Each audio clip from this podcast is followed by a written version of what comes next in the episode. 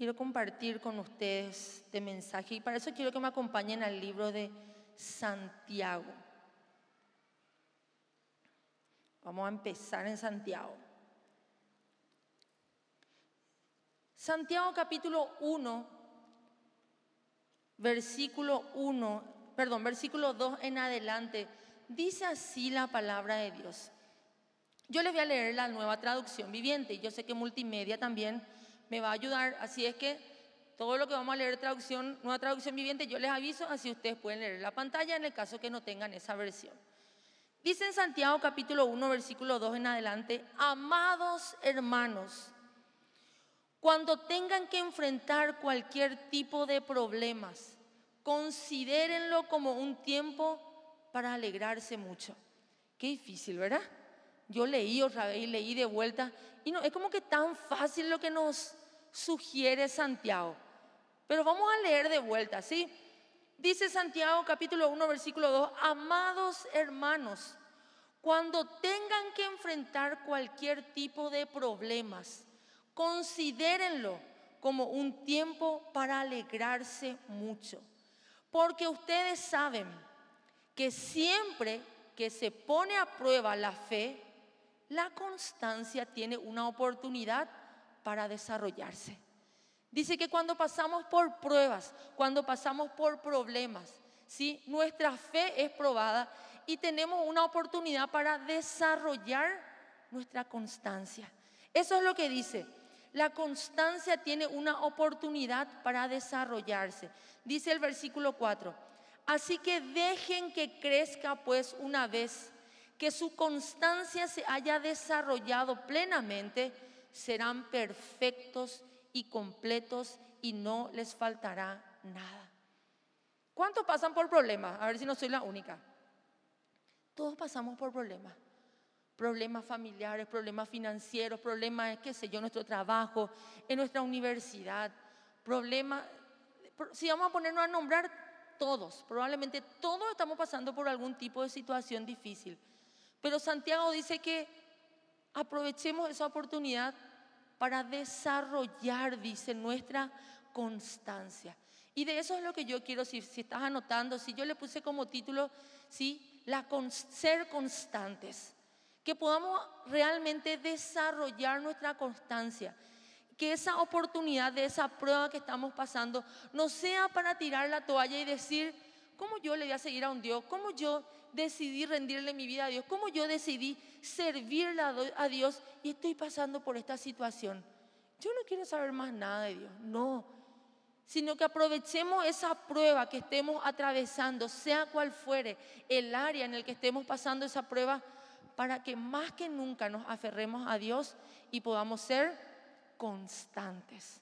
¿Sí? ¿Y qué significa? ¿Qué es la constancia? Es la voluntad inquebrantable y continuada en la determinación de hacer una cosa o en el modo de realizarla. Vuelvo a repetir, es la voluntad inquebrantable. Y así es como tenemos que ser nosotros. Voluntad inquebrantable tenemos que tener. Y continuada en, la determinación de hacer una cosa o en el modo de realizarla. Dios, nada me va a apartar de tu amor esta batalla que estoy pasando, esta situación que estoy pasando, esto no me va a apartar de tu amor. Es una determinación, como dice, es una voluntad inquebrantable de que pase lo que pase. Vamos a seguir firme y vamos a seguir constantes. Sea cual fuese la situación. Muchas veces las situaciones difíciles nos traen a los pies de Cristo. Y oramos y clamamos y Dios nos bendice y nos apartamos de Dios. Dios, yo prometo ser siempre fiel. Si vos permitís que yo ingrese a la universidad, Dios, yo te voy a servir. Ingresamos a la facultad, ya no olvidamos de Dios. Dios, si vos me provees este trabajo, Dios provee ese trabajo, ya no tengo tiempo para Dios. Que nada, nosotros necesitamos ser constantes. Que en esa prueba que hoy estás atravesando, sea lo que fuese en tu familia, sea si, si fuese financiera, si fuese en tu salud, que pueda desarrollar tu constancia y que realmente podamos perseverar. La constancia también, un sinónimo es la perseverancia, que es la firmeza y constancia en la manera de ser o de obrar. Una firmeza, ¿sí? Es la persistencia. Nosotros necesitamos mantenernos. Por eso dice, así que dejen que crezca, versículo 4. Pues una vez que su constancia se haya desarrollado plenamente, serán perfectos y completos y no les faltará nada. Si probablemente cuando se, desarrolle plenamente nuestra constancia, ya vamos hasta allá, allá, ¿verdad? Pasando y disfrutando la eternidad con Cristo. Pero cada día de nuestras vidas nosotros necesitamos desarrollar esa constancia. ¿Sí? Y caminar en pos de esa perfección y esa plenitud en Cristo. Y eso que está pasando hoy, en lugar de agarrar y quejarte con Dios, enojarte con Dios, que sea una oportunidad para aferrarnos más que nunca y decidir en nuestro corazón y comprometernos con Dios a permanecer constante, a no tirar la toalla. Dice en el versículo 12, Dios bendice a los que soportan con paciencia las pruebas y las tentaciones, porque después de superarlas recibirán la corona de vida que Dios ha prometido a quienes lo aman. Dice que Dios nos bendice cuando nosotros hemos ¿sí? soportado con paciencia las pruebas y las tentaciones. Hay una bendición de parte de Dios.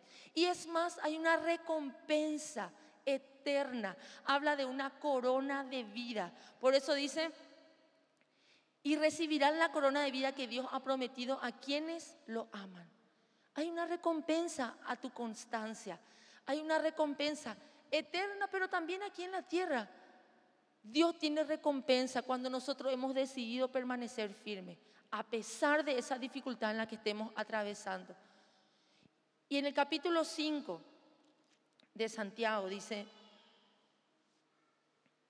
versículo 8, ustedes también deben ser pacientes Anímense porque la venida del Señor está cerca. Vamos a leer el versículo 7. Dice, amados hermanos, tengan paciencia mientras esperen el regreso del Señor. Piensen en los agricultores que con paciencia esperan las lluvias en el otoño y primavera. Con ansia esperan que maduren los preciosos cultivos. Ustedes también sean, deben ser pacientes. Anímense porque la venida del Señor está cerca. Dice el versículo 10, amados hermanos, tomen como ejemplo la paciencia durante el sufrimiento a los profetas que hablaron en nombre del Señor. Honramos en gran manera a quienes resisten con firmeza en tiempo de dolor. Por ejemplo, han oído hablar de Job, un hombre de gran perseverancia. Pueden ver cómo al final el Señor fue bueno con él porque el Señor está lleno de ternura y misericordia. Habla de que podamos tener paciencia, más aún porque la venida del Señor está pronta. Hay una recompensa eterna. Yo le dije que hay una recompensa también aquí en la tierra por nuestra perseverancia. Pero la que más tenemos que anhelar es la recompensa eterna. Y yo les animo, como dice Santiago, anímense unos a los otros a perseverar en este tiempo. Yo sé que Casi todos somos muy jóvenes en este lugar, me incluyo, ¿verdad? Y capaz que decimos, no, soy muy joven, o sea, Dios, su misericordia es inagotable, se renueva cada mañana.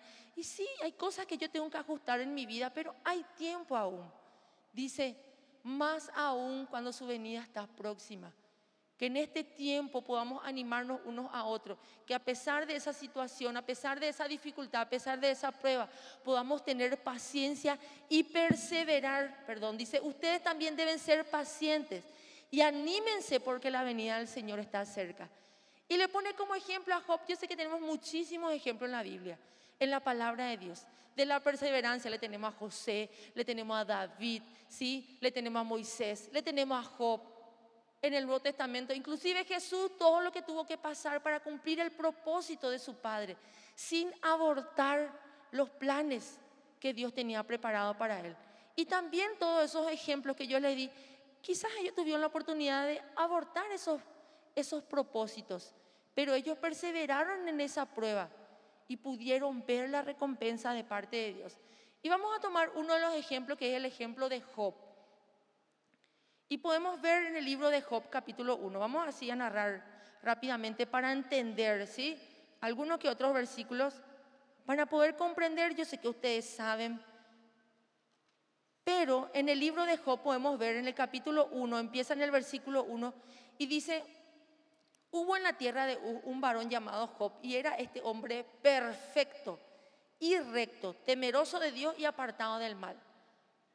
O sea, generalmente decimos cuando alguien está pasando por una prueba, mm, quién sabe cómo anda su relación con Dios. A lo mejor está haciendo mal las cosas y por eso vino toda esta consecuencia a su vida. ¿Qué decía acerca de Job? Van a entender cuando leamos su historia. Un varón llamado Job que era un hombre perfecto y recto, temeroso de Dios y apartado del mal. Dice en el versículo 8. Versículo 6. Y un día vinieron a presentarse delante de Jehová los hijos de Dios, entre los cuales vino también Satanás. Y dijo Jehová a Satanás, ¿de dónde vienes? Respondió Satanás a Jehová. Dijo, de rodear la tierra y de andar por ella. Y Jehová dijo a Satanás, ¿no has considerado a mi siervo Job, que no hay otro como él en la tierra? Varón perfecto y recto, temeroso de Dios y apartado del mal, respondiendo Satanás a Jehová dijo, ¿acaso teme Dios, perdón, acaso teme Job a Dios de balde? ¿No le has cercado alrededor de él y, a su casa y a todo lo que tiene? Al trabajo de sus manos has dado bendición. Por tanto, sus bienes han aumentado sobre la tierra porque era uno de los hombres más ricos en ese territorio. Entonces, Satanás le estaba diciendo eso a, Dios mismo. Claro, ¿cómo no va a ser temeroso de Dios y apartado del mal si es un hombre rico, le va bien, tiene una familia espectacular, prospera en todo lo que hace? Claro que te va a servir. Versículo 11, pero extiende ahora tu mano y toca todo lo que tiene y verás si no blasfema contra ti en tu misma presencia. Un desafío de Satanás hacia Dios. Y dice en el versículo 12, dijo Jehová a Satanás, he aquí, todo lo que tiene está en tu mano, solamente no pongas tu mano sobre él. Y salió Satanás de delante de Jehová, y un día aconteció que sus hijos e hijas comían y bebían y ustedes pueden leer por una cuestión de tiempo, del versículo 14 en adelante, podemos ver que todo lo que Job tenía, ¿sí? ¿Qué tenía Job? Tenía siete hijos, tres hijas, tenía más de mil animales en su hacienda, tenía muchos criados, era el más grande de la región. Y en un día él perdió todo.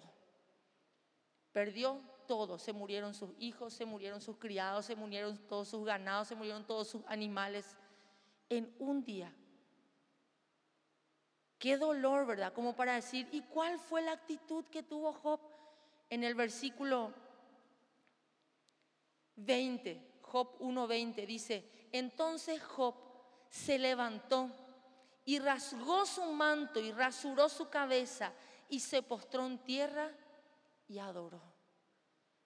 Yo no sé si tu situación hoy o mi situación, la mía al menos, no está como la de Job en todo, lo que, en todo esto que hemos leído hasta ahora acerca de Job.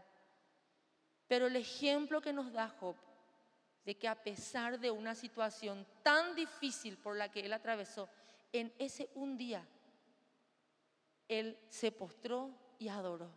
Dice el versículo 21, y dijo, desnudo salí del vientre de mi madre y desnudo volverá ya. Jehová dio y Jehová quitó. Sea el nombre de Jehová bendito. En todo esto, versículo 22, Job no atribuyó a Dios despropósito alguno. Y eso me impactó.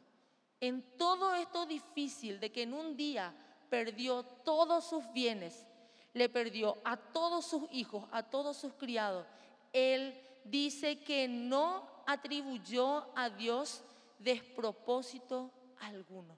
No pecó ni atribuyó a Dios despropósito alguno. Qué ejemplo para nuestras vidas. Que también en la situación en la que estemos pasando, esa prueba, como estábamos declarando, ¿verdad? Que todo lo que quizás el enemigo está haciendo en nuestras vidas, Dios lo transforme para bien. Eso estábamos cantando en la adoración. Todo lo que viene del enemigo lo transforma para bien. Esa situación difícil que pudiste haber pasado, que se transforme para bien. Pero entendemos que lo que Job pasó no eran consecuencia de una vida desordenada, más que claro, porque decía que era un varón recto, perfecto, apartado del mal, temeroso de Dios. Primeramente que podamos analizar si la situación que estamos pasando hoy es consecuencia de nuestras malas decisiones o es una prueba por la que estamos atravesando. Si es una prueba por la que estamos atravesando, que Dios realmente hoy nos fortalezca, que Él pueda tornar para bien esa situación difícil que estamos pasando y que no, como, como dice Job, que no atribuyamos a Dios ningún despropósito en esa situación difícil que estemos pasando. Después de vuelta se presenta Satanás a Jehová y le dice,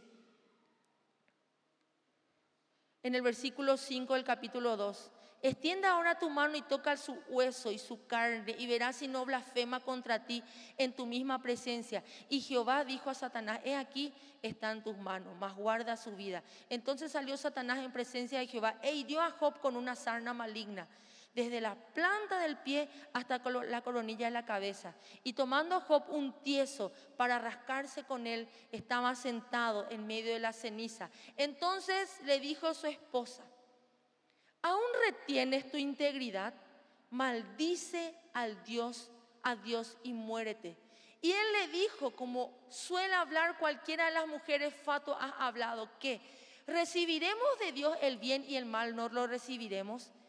En todo esto no pecó, no pecó Job con sus labios.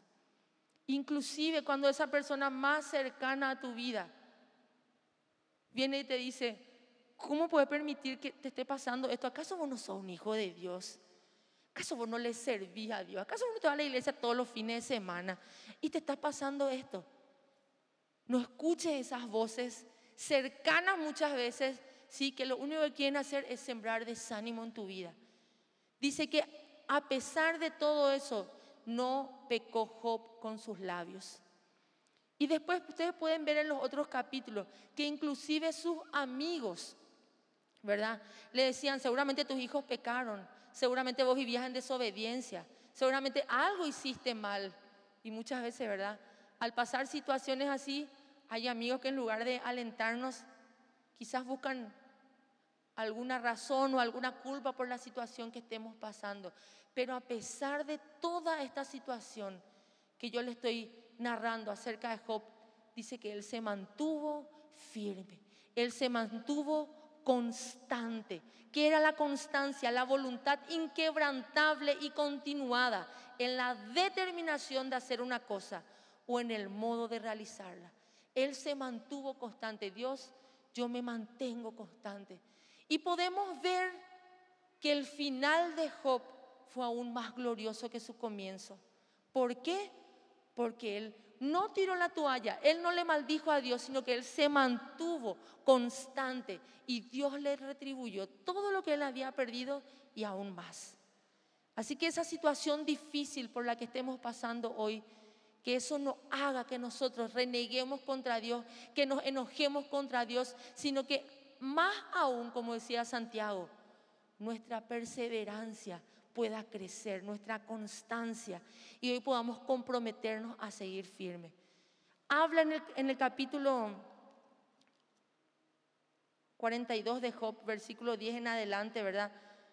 De que cuando Job estaba orando por sus amigos, dice, y quitó Jehová la aflicción de Job cuando él estuvo orando por sus amigos, y aumentó al doble todas las cosas que habían sido de Job. En el versículo 12, y bendijo Jehová el postrer estado de Job más que el primero, porque tuvo 14 mil ovejas, 10 mil camellos, mil yuntas, y ustedes pueden leer eso. El versículo 16, después de esto vivió Job 140 años y vio a sus hijos y a los hijos de sus hijos hasta la cuarta generación, y murió Job viejo y lleno de vida. Job resistió con firmeza el tiempo de dolor. Job fue un hombre de gran perseverancia. Eso fue lo que leímos en Santiago. En Santiago 5, versículo 11. Honramos en gran manera a quienes resisten con firmeza el tiempo de dolor. Por ejemplo, han oído hablar de Job honramos verdaderamente y que así mismo nosotros en este tiempo podamos resistir el tiempo de dolor. ¿Qué es resistir? Es recibir algo que ejerce fuerza o presión, sin moverse ni sufrir daño o alteración. Hay situaciones que ejercen fuerza sobre nosotros. Hay situaciones difíciles que nosotros queremos renunciar de esta tarea o de esta constancia o de este compromiso a ser fieles a Dios. Pero nada nos tiene que hacer renunciar. Aunque nosotros estemos en este tiempo resistiendo, nosotros tenemos que ser constantes y perseverantes. Amén. Dice en, en el libro de Romanos, quiero que me acompañen en el libro de Romanos capítulo 8.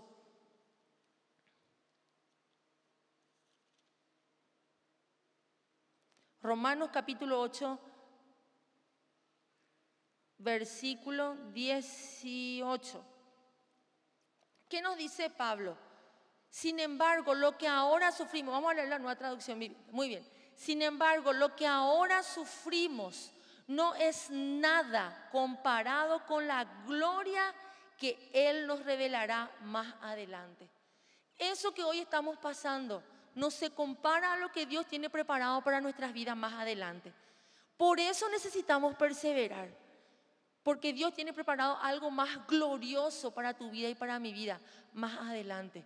Eso es lo que nos tiene que motivar a perseverar y a ser constantes. Dice en el versículo 28, y sabemos que Dios hace que todas las cosas cooperen para el bien de quienes lo aman y son llamados según los propósito que Él tiene para ellos. Volvemos a leer, dice, y sabemos que Dios hace que todas las cosas cooperen para el bien de quienes lo aman y son llamados según el propósito que Él tiene para, para ellos. Todo lo que nosotros estemos pasando hoy, mis hermanos, tiene un propósito de bendición para nuestras vidas, porque nosotros le amamos y Dios tiene propósito y llamado para nuestras vidas. Y toda esa situación difícil, que hoy estemos atravesando va a tornarse para bendición. Si nosotros perseveramos. Por eso es importante que hoy tomemos la decisión de perseverar. Dice en el, en el versículo 35. ¿Acaso hay algo que pueda separarnos del amor de Cristo?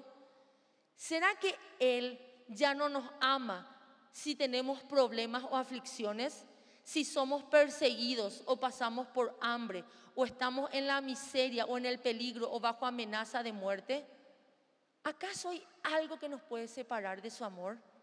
Y yo les pregunto eso hoy a ustedes. ¿Acaso hay algo? Pablo decía eso. Cuando sabemos, ustedes pueden leer, ¿verdad? El currículum de Pablo. Por cuestiones de tiempo nada más, no les leo esa porción de la palabra.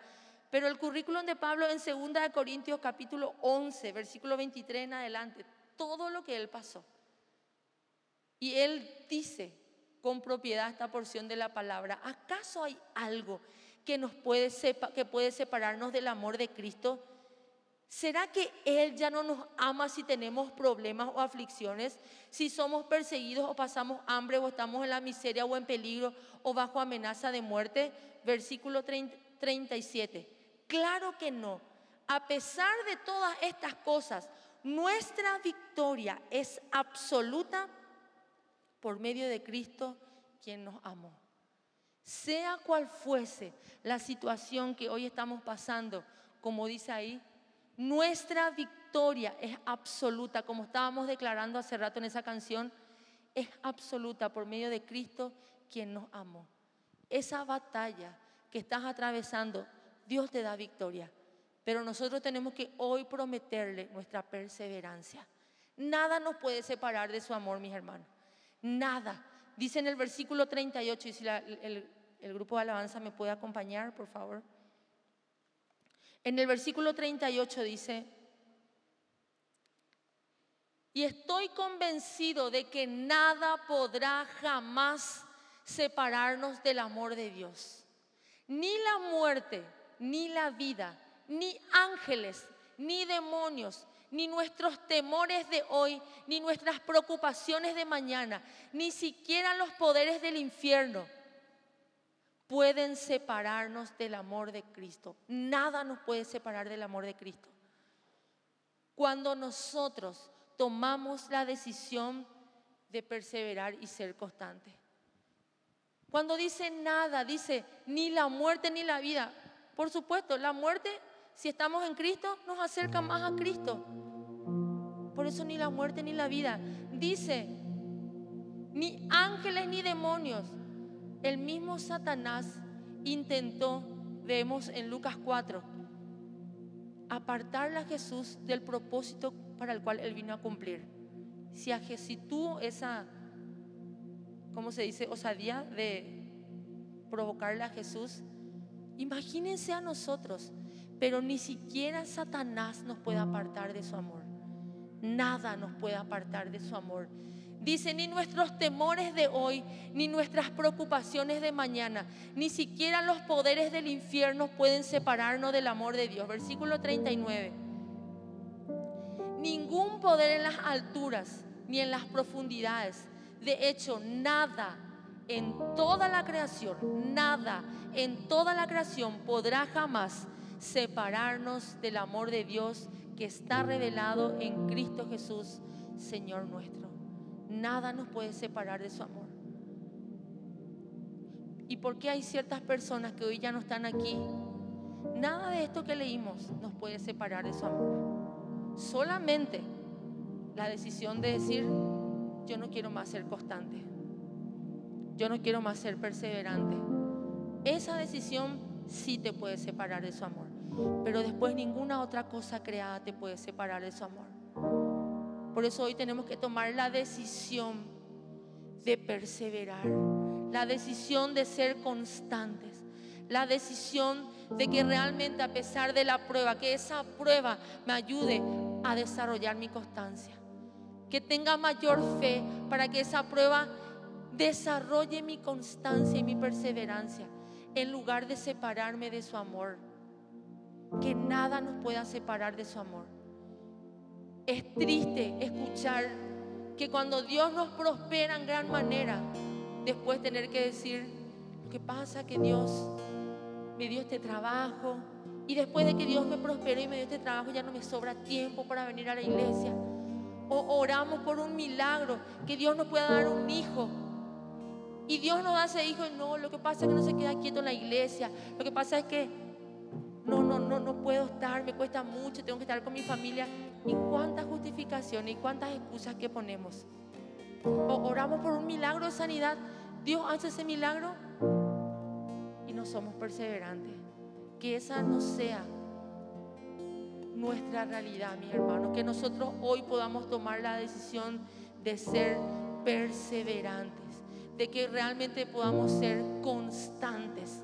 Y de que realmente podamos desarrollar, que esa situación difícil que estemos pasando, nosotros podamos decir, todo va a obrar para bien, todo. Yo sé que esta situación es una prueba que me va a llevar a un siguiente nivel de gloria. En lugar de queja, como decía Santiago, alegrarnos. Bueno, Señor, voy a atravesar esta batalla, vos me das la victoria, pero yo sé que me va a llevar a un siguiente nivel de gloria para que yo pueda ir alcanzando todos los propósitos que vos tenés para mi vida y que no abortes sus planes y sus propósitos, que pueda ser constante como el ejemplo de Job. Y su postrer estado dice que fue mucho mayor que el primero.